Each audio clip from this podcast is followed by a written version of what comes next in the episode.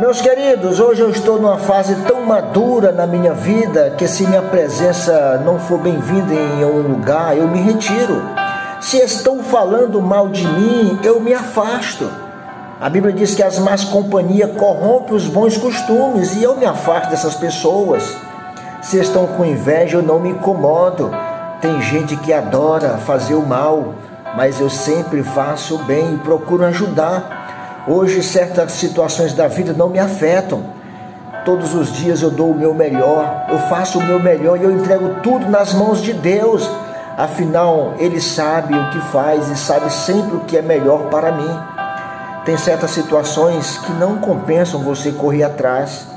Existem pessoas que sempre estão te desmotivando a você não prosseguir. Então, se você tem sonhos, lute por ele, corra atrás, porque você é capaz, você pode. Só se esmere, floresça onde você está plantado. Não deixe que as pessoas te desmotivem. Não deixe que as pessoas ditam regras para você, mas confie em Deus. As pessoas vão dizer: Ah, você está sumido. Você pode até dizer: Eu não estou sumido, eu só mudei o meu foco. E o seu foco é Deus. O seu foco é os seus sonhos. Então corra atrás. Corra atrás, porque você pode, você é capaz, você tem capacidade e potencial para isso. Só desenvolva, floresça onde você está plantado, porque Deus é contigo em qualquer circunstância. Não é o lugar que muda você, é você que muda o lugar. Não são as circunstâncias que vão dizer aonde você deve se enquadrar. É você que vai ditar para as circunstâncias que está chegando alguém com potencial de mudar as circunstâncias, porque você tem Deus acima de tudo para agir ao teu favor. E você pode, você consegue. As circunstâncias vêm sobre nós. A Bíblia diz que a luta vem e passa, mas nós não podemos desanimar, porque o ânimo é o agente ativador do ser. Então seja animado, floresça, frutifique, porque Deus está contigo a todo tempo.